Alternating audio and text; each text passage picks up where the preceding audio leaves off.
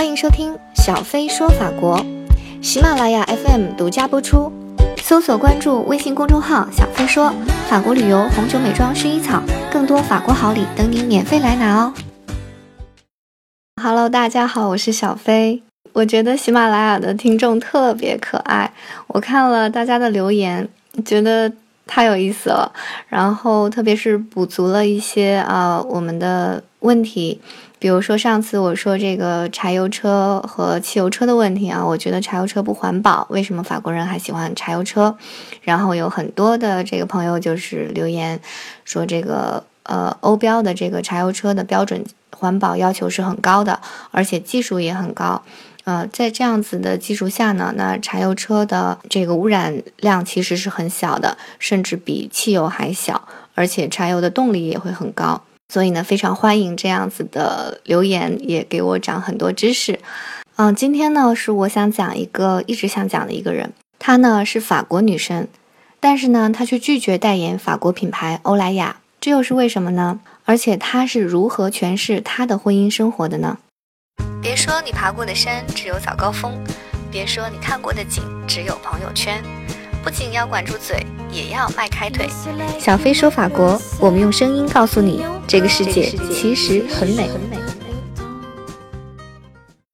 好长时间以来呢，这个明星出轨的问题啊，呃，热度不断，而且像呃陈思诚和佟丽娅的新闻也是热度不减。一个是出轨消息频传，一个是声称呃不要关注我的家事。从这个佟丽娅的访谈里，我们可以看出。他眼里的陈思诚是很有思想、很有才华的导演和演员，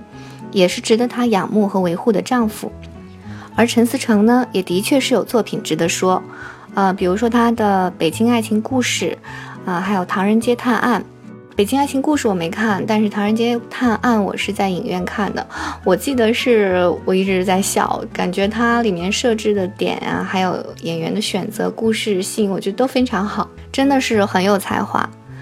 嗯，但是是不是有才华的人出轨就应该被包容呢？我觉得也没有什么该与不该吧，因为每个人对婚姻都有不同的解读，一场婚姻包含的因素太多太多。呃，利益权衡，很多人都会知道自己的承受点在哪里。明星的私生活呢，其实就是被放大了的剧本。八卦也许是更接近于真实的真人秀。人们从里面看到自己生活的目标，寻找生活的意义，或者呢，全当是一种消遣。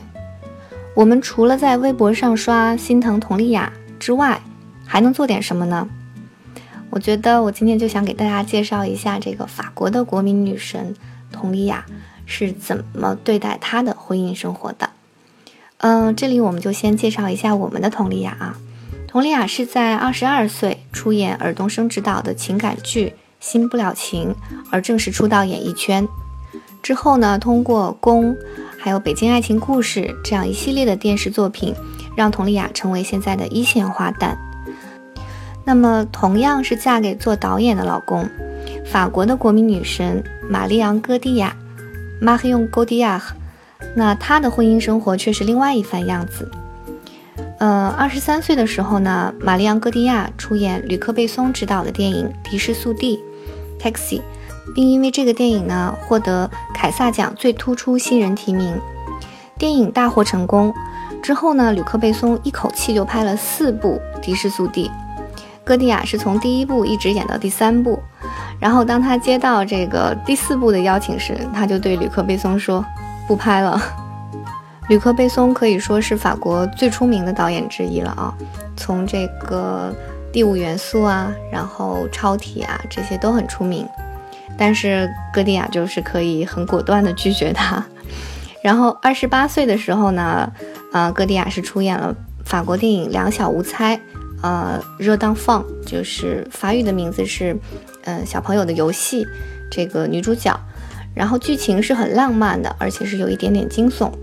这个电影呢，就是成为法国电影的标志性的一个作品。嗯，二十九岁，她在电影《漫长的婚约》呃里面演了一个复仇的妓女。哦，她在这个电影里是演女配角，然后这个电影的女主角是《天使爱美丽》的女主角，就是奥黛丽·塔图。那虽然戈迪亚在里面是演一个配角啊，但是在剧中也一共只有八分钟的表演，但就凭这八分钟的表演，她获得了凯撒奖最佳女配角奖。啊，经过这一系列的作品和成绩呢，让她成为法国的国民女神。但是其实这些成绩只是她的演艺生涯的一个开始。在二零零八年，也就是她三十三岁的时候，呃，她演了一部电影。这个电影呢是表现法国的传奇歌手 Edith Piaf，呃，中文是伊迪丝·皮亚夫啊，她的传记电影叫做《玫瑰人生》。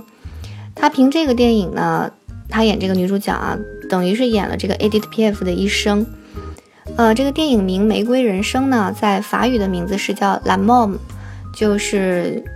法语的口语那个小姑娘的意思，有点像小妞这样子的意思。因为 Edit P F 这个皮亚夫呢，她是啊等于出生在这个市井，呃，然后身材也很小，所以经常可能就被人叫做小姑娘、小妞这种称谓。她就是这样成长起来，成为一代传奇巨星的。可是通过这个电影呢，全世界都认识了这位来自法国的能量无限的小姑娘玛丽昂·戈迪亚。这部电影呢，让戈迪亚获得了凯撒奖、金球奖。英国电影与电视艺术学院奖，还有奥斯卡，全部都是最佳女主角。她也成为了历史上第一个因为外语片而成为奥斯卡影后的女演员。因为这个电影是全部法语的。从此呢，戈迪亚就从法国走向了世界，好莱坞的大门就向他敞开了。二零零九年，呃，戈迪亚是跟这个约翰德普啊演的这个《公众之敌》。然后，二零一零年他演的《盗梦空间》是跟这个莱昂纳多·迪卡普里奥，然后他是演，呃，演这个迪卡普里奥梦里的妻子。二零一二年呢，他演《蝙蝠侠三》啊，《黑暗骑士崛起》，是是跟克里斯丹克里斯蒂安贝尔 演对手戏啊，演这个背后的大 boss。二零一六年呢，他演《间谍同盟》啊，是跟布拉德皮特演男女主。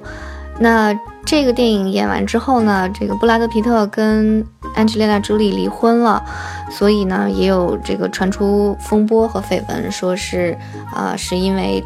他的介入，所以他当时也出现在公众面前，然后表示自己已经怀了二胎，表示这个布拉德皮特这个事儿跟我没关系啊。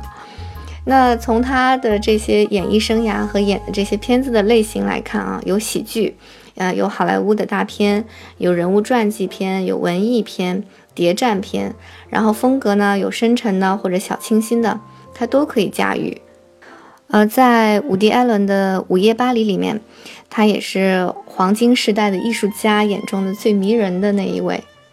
呃，其实从我的审美看呢，我觉得歌迪亚并不是特别美，或者说她不是我们印象中的欧美的美女的那种感觉。但是好莱坞对她的外貌的评价是，说她有一种独特的、令人难以忘怀的气质和迷人的微笑。那法国人怎么评价她呢？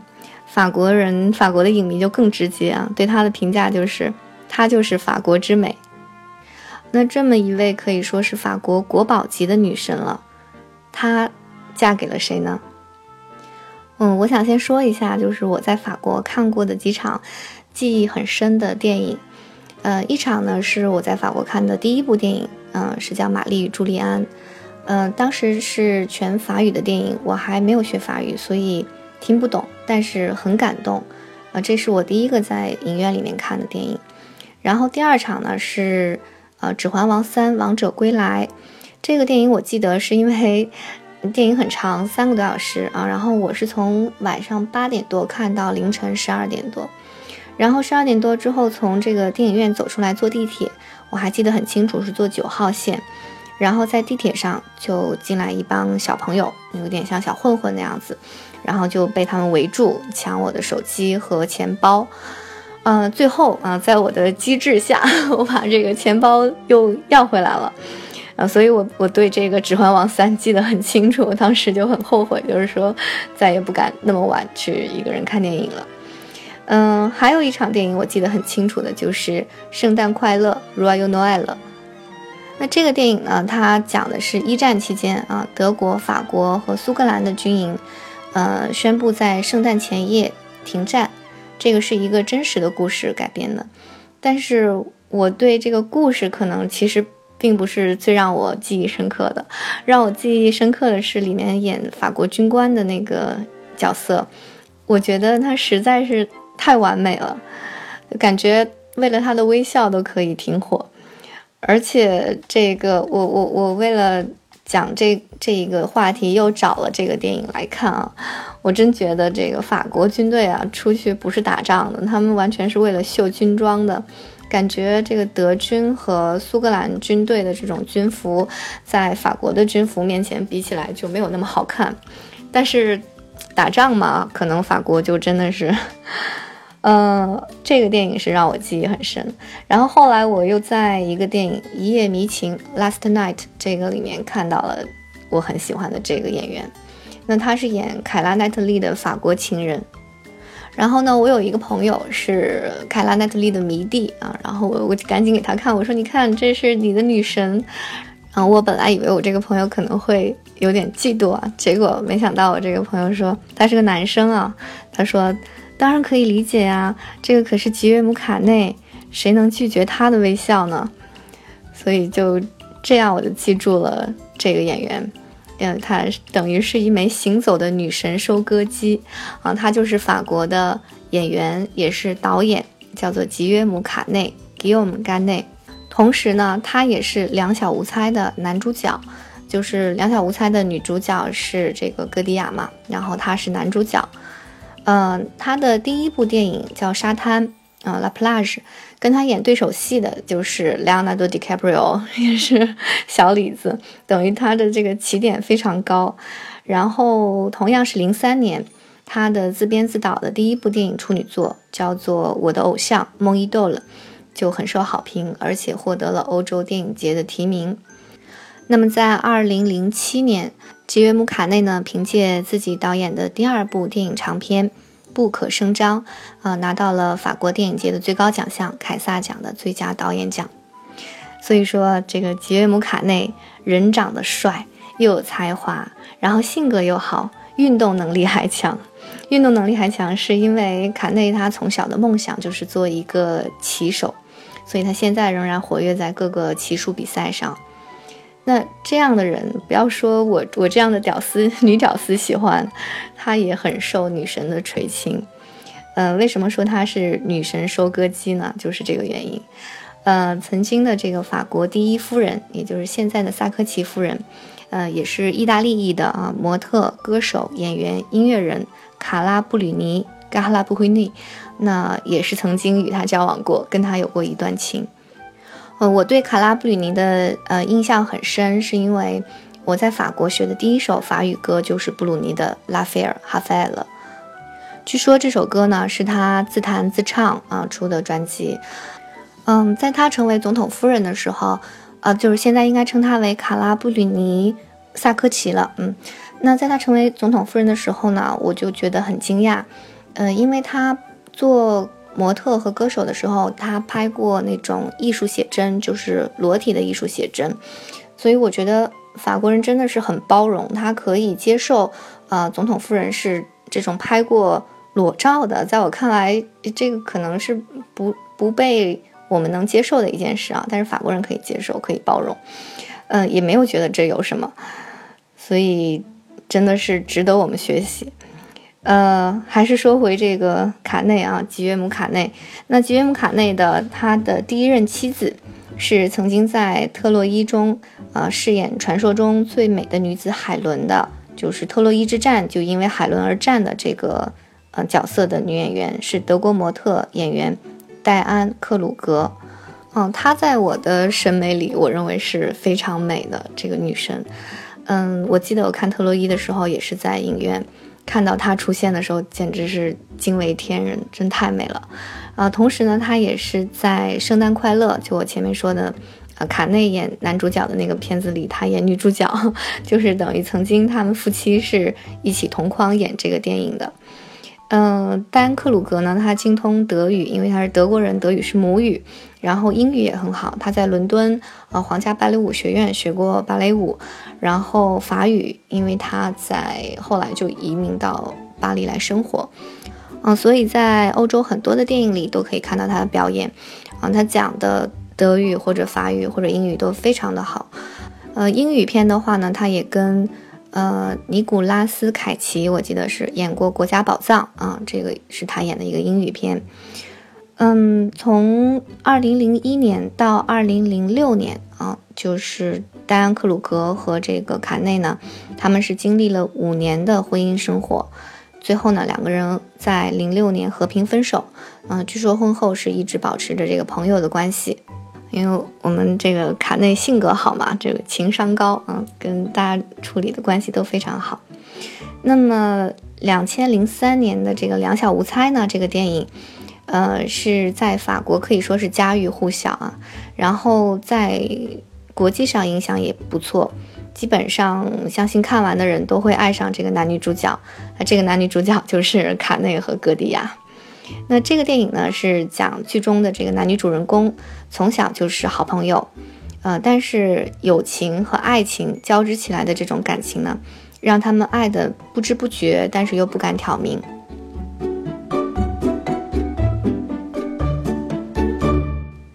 他们从小呢喜欢玩一种叫做“敢不敢”的游戏啊，法语叫 g a p a g a p 敢不敢啊？这是一个法语游戏，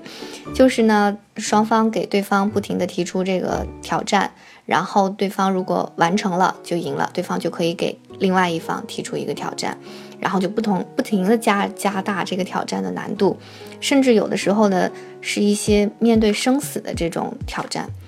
可是他们这些挑战和冒险都去做了。但是有一个挑战却一直不敢去做，就是心里面对对方的爱，这种爱让他们一直不敢挑明。我想这种情感可能很多人都会有，啊，就是比如说从小一起长大的，或者是好朋友，其实慢慢慢慢你会觉得，哦，好像对对方有了好感和爱情，好像也觉得对方也爱你，但是谁都不敢先说出来这个话，也不敢去试探，嗯，害怕可能。挑明了，会影响到友情，会会怕连朋友都做不了了，所以可能大部分的人，我们可能就会哦一声叹息，就让他过去了，让他错过了，把这份爱情埋在心底，然后我们一生还是好朋友。呃，但是在这个剧里，然后就他们最后的结局，嗯，会有所不同。这个大家感兴趣的可以去看。嗯，他们两个人演的是非常的真实而且细腻，所以法国人觉得这俩人就应该在一起。结果在二零零七年呢，这两个人就真的走到了一起。嗯，其实他们是从九七年就认识了，所以一直到两千零七年真正的在一起，嗯，也是从朋友到恋人，所以也算是一种两小无猜吧。呃，到二零一一年，他们的第一个儿子出生，嗯，取名叫马塞尔马塞尔。那这个名字呢，其实就是呃，戈迪亚演过的这个 Edith P.F. 他的挚爱的名字，马塞尔是法国一个非常著名的拳击手。那他是在一次飞机空难中去世了。啊，自此这个 Edith P.F. 就是法国那个著名的歌手，就一生。都非常的落寞，因为他的这个爱人的去世。从中可以看出呢，这个电影真的是对戈迪亚影响很深，也非常重要，以至于让他把他第一个儿子啊以此来命名。但是呢，在二零一四年的这个对戈迪亚的访谈中啊，他还是说他们没有结婚。嗯，后来呢，在一六年九月份，呃，戈迪亚又怀孕了，等于怀了二胎。但是不管是否结婚啊。这个生活中的男神和女神，还有他们的儿子，真的生活在了一起。日常呢，经常秀恩爱啊，让他们的儿子都看不下去。然后最近呢，这两人又在这个 Instagram 上面玩这个一个游戏，呃，互相爆对方的丑照，就一个人爆了一个对方的丑照，另外一个人就再放一张，就有点像他们原来两小无猜里面的那个游戏一样。嗯，丑照真的是很 很丑，但是感觉还是在秀恩爱一样，也可以看出来这两个人一点都没有偶像包袱。格迪亚呢，他是虽然是法国人的骄傲了啊，但是他身上很少能看到明星的光环，平常他工作之外的穿着打扮啊，或者是日常活动都非常的平民化。呃，同时呢，她也是绿色和平组织的成员，呃，经常的坚持为这个环保啊，还有动物保护发声。嗯，大家知道欧莱雅呢是法国最大的一个化妆品集团。那像我们熟知的从平品到奢品的这些欧洲化妆品品牌，几乎是都在欧莱雅集团的旗下。呃，在欧洲有这样一个说法，就是如果你想进入欧洲的市场，如果你的品牌不加入欧莱雅集团，你就很难在欧洲的化妆品市场立足。而能被欧莱雅集团选中做它的品牌或产品的代言人，那也是一个女明星的她的这个时尚影响力的象征。但是呢，歌迪亚就拒绝了欧莱雅的邀请，原因就是欧莱雅的某款化妆品是用动物做实验。我觉得这个对吕克贝松和欧莱雅都说 no 的女人，她的生活立体而且丰富。呃，歌迪亚她的老公啊，这个老公是带引号的啊，是导演，也是女神收割机。然后她自己呢是法国的天后，是好莱坞的女神，但她仍然可以活得自由而且真实。所以我就在想，婚姻到底是什么？是一个让别人看来风光的包装，是一份锁定利益分配的合同，还是一个把感情和抚育作为责任的规定的一份契约，或者是一个约定性伴侣的条款？我觉得这些可能都是，也可能不单是。法国的话呢，是有很多与情侣生活在一起的办法，比如说有结婚，啊，有同居，有伴侣等等。那这些。呃，办法呢？他们相应的责任和财产分配的要求也都不一样。像戈迪亚和卡内，那他们是没有宣布结婚，可能是他们结了婚，但是不想对公众宣布，对吧？也有可能是他们没有结婚，而是以伴侣或者是其他形式，比如说同居、park 啊这种生活在一起，或者是没有任何法律约束的形式生活在一起，都是有可能的。法国呢有一个很有意思的这个调查结论啊，说不结婚而生活在一起的伴侣啊，包括同居，包括呃没有其他的法律形式的生活在一起，要比结婚而生活在一起的伴侣的总生活时间更长。呃，我们在法国会看到很多小朋友啊，他的父母是没有婚姻关系的，他们可能是法律上的同居关系，或者是没有，这都是很广泛存在的。但是如果没有婚姻，没有婚姻的这个法律束缚，还能让两个人生活在一起，并且有信心共同抚育孩子的话，我想，也许靠的就是比法律更难得的东西——信任，或者是有保障的独立做后盾，或者有一个也许根本不存在的东西，据说它叫爱情。但事实上是，呃，因为生理的特点。女人呢，经常要为生育和抚育子女花费更多的精力，以致呢，在现代这种父系社会是会影响女人的经济独立的。嗯，很多女人她不敢离婚，主要呢是担心不能保证给子女以原来的生活水准和完整的爱。母性呢会使女人天生要做出牺牲，特别是在父系社会里，女人会成为天生的弱势群体。这就需要社会的法律和社会保障体系的健全，来对弱势群体进行照顾。嗯，网上有很多文章啊，告诉女人要活得自由，要活得人格独立。但是要知道，这份自信是需要建立在自己和子女都能有生活下去的保障的前提下，而这样子的保障不是一个人或者说每个人都可以做得到的。我觉得这个是需要全社会的一个努力，才可以形成这样的环境。而只有在这种有保障的条件下，女人才会说啊，我会追求活得自由，我要追求活得独立。也只有这样，真正的实现了自由和独立，你才可以不需要向公众宣布什么、交代什么或者澄清什么。你有你的生活，你可以处理你的生活，也更不需要迫于公众压力而接受或者说不接受伴侣的出轨。那么，在二零一六年五月份呢，在戛纳电影节上，作为电影《十之痛》骂了的皮埃尔的女主角，戈蒂亚为自己的角色说的一段话，我非常的欣赏。他说：“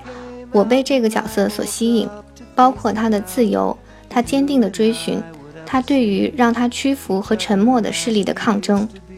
我每进入一个角色，都先去了解他的童年，而这个角色的童年让我想起了我的小时候。我很幸运拥有我的父母，是他们让我展开翅膀。我感觉自己是一个自由的女人。”这呢，就是法国的戈迪亚给我们的别样的婚姻生活啊！我也希望中国的佟丽娅雅雅加油，活出你的自由的人生。